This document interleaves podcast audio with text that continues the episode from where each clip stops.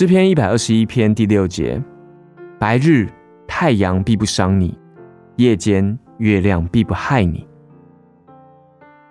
对一个在沙漠中的旅行者而言，太阳是危险的。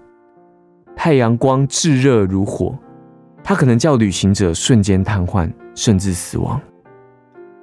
对一个基督徒而言也是一样的，有很多的光可能使我们被灼伤，甚至杀害我们。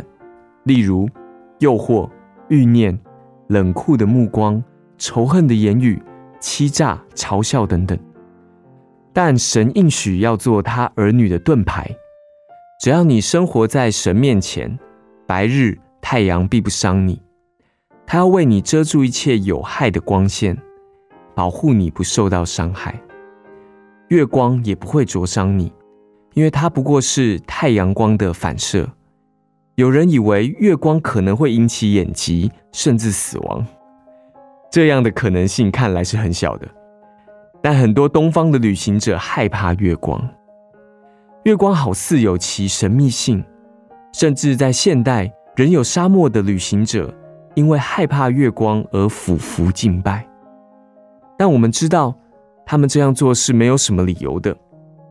是的，有一些事物无缘无故的叫我们害怕。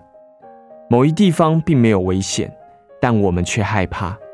如果什么地方真的有危险，我们也知道主会保护我们。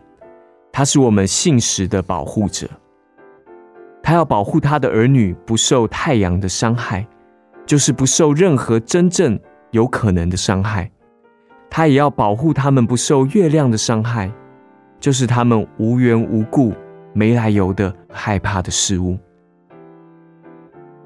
诗篇一百二十一篇第六节：白日太阳必不伤你，夜间月亮必不害你。